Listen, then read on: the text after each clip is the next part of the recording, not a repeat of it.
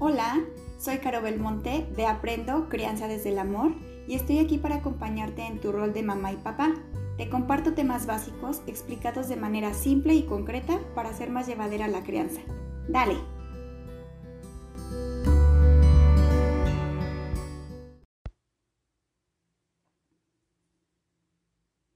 Bueno, pues el día de hoy te voy a platicar de un temazo y es el tema de los límites. ¿Por qué me interesa hablarte de este tema? Pues porque es complicadísimo establecer límites, ¿no? De pronto pudiera parecer muy fácil y parece que todos sabemos lo que son los límites y damos por sentado que todos vamos en lo mismo referente a este tema, pero resulta que no. Resulta que, que cada quien piensa de este tema cosas diferentes y luego lo asociamos mucho al no, lo asociamos a las reglas, lo, asociamos con obligaciones o con cosas como de imposición. Y aunque sí tiene que ver con las reglas y con normas, pues te voy a dar ahorita el enfoque pedagógico y el enfoque de crianza de los límites. Va que va, entonces si tú tienes niños chiquitos te va a servir mucho porque aunque es diferente hablar de límites en la infancia y en la adolescencia, finalmente tienen la misma función, ¿ok? Eh, por ahí yo les había preguntado en Instagram algunas eh, cosas sobre los límites o que me preguntaran algunas dudas sobre los límites y pues se resume en las siguientes preguntas que te voy a ir contestando de a poquito, ¿vale? Bueno, primero, ¿qué son los límites? Los límites, tal cual como se, se explica y se entiende y, lo puedes ver hasta en un, en un diccionario, pues los límites son barreras, ¿no? Son barreras que protegen, que delimitan, como su nombre lo dice, y que buscan cuidar. Son estructuras y normas que se van implementando en la formación de los niños y niñas. Así como hay límites entre fronteras de países, de estados, pues también hay límites en la formación de nuestros pequeños. ¿Para qué nos sirven los límites? Súper importante, ¿para qué nos sirven los límites? Cuando hablamos de límites en la infancia y adolescencia, la principal función, fíjate cuál es, es el cuidado y la seguridad. ¿Eh? ¿Qué tal? Lo que se busca es delimitar para los infantes y adolescentes, delimitar para que no tengan riesgos. Es como la principal función, el cuidado y la seguridad. Por ejemplo, riesgos, ¿no? Pues si vas en el coche, utilizas el cinto. No tengo que explicarlo, ¿cierto? Utilizas el cinto y punto. Las pantallas. ¿Por qué es un riesgo eh, abrir pantallas a los niños y adolescentes sin un límite, sin un control? Porque no sabes qué van a ver, no sabes qué les va a llegar de información, porque si se exceden, neurológicamente les afecta, etc. Atravesar la calle. Hay un límite, ¿cierto? Hay un momento para atravesar la calle. Si la atraviesas cuando esté en rojo para el peatón, te atropellan. Es riesgo. La estufa eh, pasarse un alto, manejar alcoholizado, etc. Entonces, todos estos límites son para prevenir riesgos, te cuidan, ¿sí? Te mantienen seguro. Entonces, esa es la principal función. Después tienen que ver con la parte social, con la parte de las normas, porque estamos dentro de una sociedad. Entonces, aquí es la función formativa de los límites y aquí ya se vincula un poquito más con las reglas y con el respeto, ¿no? Por ejemplo, gritar en el salón, insultar, interrumpir a los adultos cuando están hablando de cosas de adultos, no seguir alguna indicación, cosas así que ya tienen más que ver no con tu cuidado ni seguridad, sino ya con la integración social. Bueno, tienen que ver también, precisamente el límite, es esa rayita de saber hasta dónde sí se puede, hasta dónde no se puede, hasta dónde debo y hasta dónde no debo. Los límites se van a seguir siempre y cuando los vivan día con día y con el ejemplo. ¿Los límites son necesarios? Sí, muy necesarios. Como parte de la educación y la crianza en la vida de todo niño y niña, son una base y por tanto les dan seguridad. Bueno, ¿qué otra pregunta importante em, me hicieron? Pues es cómo tienen que ser los límites. Eh, hay diferentes clasificaciones y diferentes formas dependiendo del autor, ¿no? Vidal Schmidt es muy bueno en este tema y pone cinco puntos para los límites. Yo te voy a dejar nada más con, tres eh, o cuatro por ahí, pero son como muy fáciles de seguir, ¿no? Fíjate, los límites deben ser muy claros, muy congruentes y constantes. Claros. Hay que tener en cuenta lo que queremos delimitar y por qué, ¿sí? Les explicamos una sola vez. Es importante explicar el por qué. No vas a ver más tiempo de pantalla porque te hace daño a tus ojos eh, y, y listo. O sea, ya con eso, ¿no? Está siendo claro, pero explicas, porque no se vale nada más porque sí, porque lo digo yo, no. Explicamos una sola vez de manera que los niños lo entiendan y listo. No le damos vuelta. La otra es ser congruentes. Recuerda que los límites tienen que ver con la formación, cuidado y protección. Entonces, por ejemplo, en el, en el ejemplo anterior, pues está siendo congruente. No es nada más porque a ti se te ocurre que el niño va a ver solamente media hora de televisión, sino porque tiene una función protectora, ¿no? De manera física, de manera social, tiene una función protectora. Entonces es congruente ese límite que tú como adulto le estás poniendo. Y la otra es ser constantes. Ojo aquí, ser constantes eh, tiene que ver también con ser firmes. ¿sí? La constancia tiene que ver con la firmeza. No se vale que lunes y martes seamos tan insistentes con el horario de la tele y el miércoles no le digamos nada porque prefiero hacer como que no pasa nada mientras que yo veo mi celular o pues porque me, me está haciendo ojos bonitos y cedo. No, no se vale eso. Si tú ya le explicaste un por qué, lo respetas porque entonces quien no cumple el límite eres tú y entonces no va a funcionar. No va a funcionar cuando tú le vuelvas a decir, ya es hora de apagar porque se acabó el programa, ya no te va a hacer caso o te va a decir, ay, otro ratito, por favor. Y entonces tú vas a decir, no, ya te dije que lo apagaras. Ay, pero es que mira, no. Y entonces viene el grito, viene la riña y viene el caos.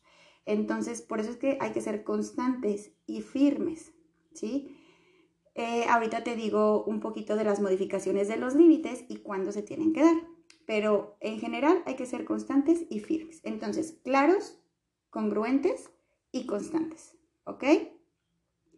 ¿Desde cuándo se pueden poner los límites? Es importante que desde que son bebés, los niños y las niñas empiecen a tener esta contención y delimitación. Es una contención, fíjate qué bonito. Pero un límite no quiere decir que si está llorando, lo dejemos llorando para que aprenda o deje de hacer berrinche. No, no, no, no, no. Eso no tiene nada que ver con límites. Pero si te fijas, vamos poniendo límites de protección como la reja en la escalera o protecciones en el enchufe. Si el bebé insiste en meter el dedo en el enchufe, tú le dices que no y lo distraes y listo, así de simple. Lo quitas de ahí y le dices esto no y se lo dices firme, porque no es una cosa de juego, no hay opciones, sí o sí se sigue esto. Otra forma de, de delimitar es cuando empiezas con los horarios y tiempos un determinado lugar y un determinado tiempo para comer, un determinado tiempo para ver la tele y cierto contenido, para dormir, ¿no? Entre otros. ¿Por qué? Pues porque es parte de su formación, de su disciplina, de los hábitos, está siendo formativo y también lo estás protegiendo, porque al tener un horario de dormir, pues le genera salud. Al tener un tiempo de comida y un espacio, pues hace que él esté más concentrado, ¿no? Bueno, todo esto les da a los niños seguridad y estructura y también propician en los niños el desarrollo de la tolerancia a la frustración. Fíjate qué importante, o sea, es como, es un todo, es algo como muy, muy integral. Em, hay una frase que, dice, el no es el más difícil acto de amor. ¿Qué tal? Me encanta porque al poner un límite, implícitamente estamos poniendo un no aunque no se los digamos verbalmente, a mí no me encanta decirlo verbalmente, no te subas, no esto, no, no, pero implícitamente estamos poniendo ahí el no. Ahora, si ya sabemos qué son y para qué sirven los límites, ¿cómo podemos implementarlos? Bueno, yo te recomiendo que observes los momentos en que tienes que repetir varias veces las cosas a tus hijos o tus hijas. Cuando no te hacen caso, cuando ya empiezan a hacer una pataleta, porque es qué puedes hacer para mejorar estos momentos y no caer en la desesperación y los gritos y el pleito. Primero, anticípate, anticípate. Desde antes de la acción explícala y establece el límite. Vamos a contar el cuento y después del cuento vamos a dormir. ¿Ok? Punto. El niño ya sabe que sigue después del cuento. Acostarse a dormir, por ejemplo, ¿no? Entonces tú lo haces.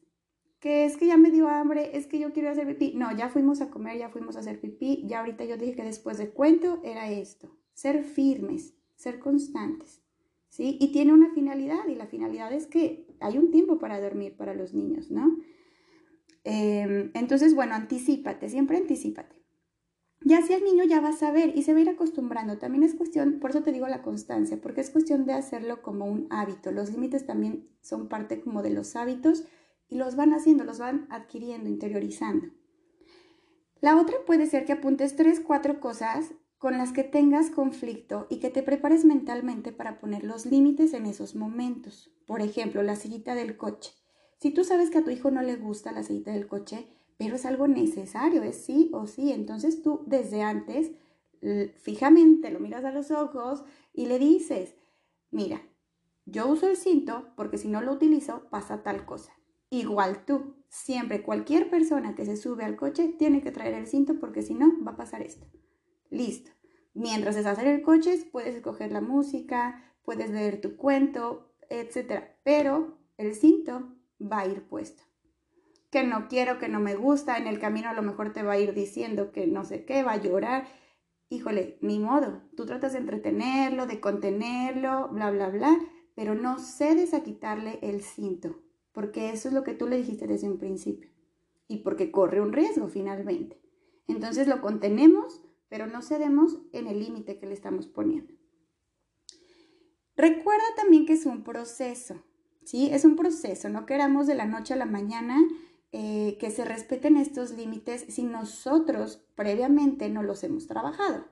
Si normalmente yo le dejo ver tele todo el tiempo que quiera y resulta que ya hoy voy a ponerle el tiempo y quiero que haga caso él desde el primer día, pues no va a funcionar, seguramente no va a funcionar. Entonces dale tiempo, lleva un proceso y sobre todo para uno, para tener paciencia y para tener como esa posibilidad de contenerlos, ¿sí?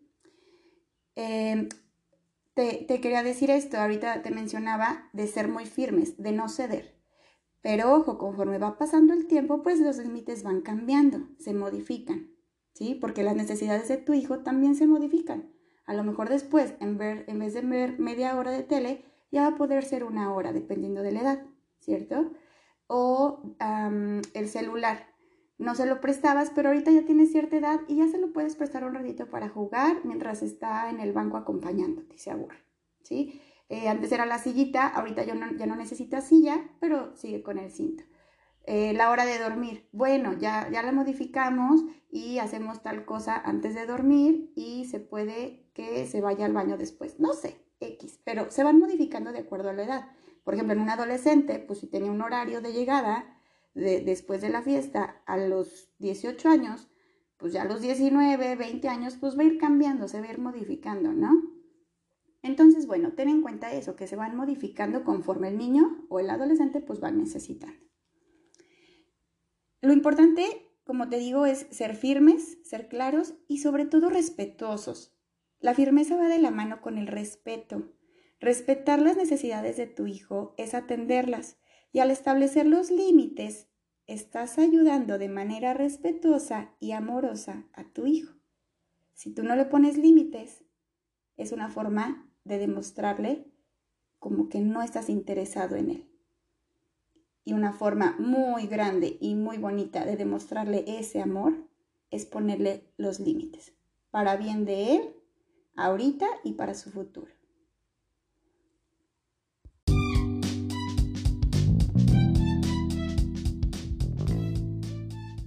Gracias por escucharme. Sígueme en Instagram y Facebook como aprendo.crianza. Nos vemos en la siguiente. Bye.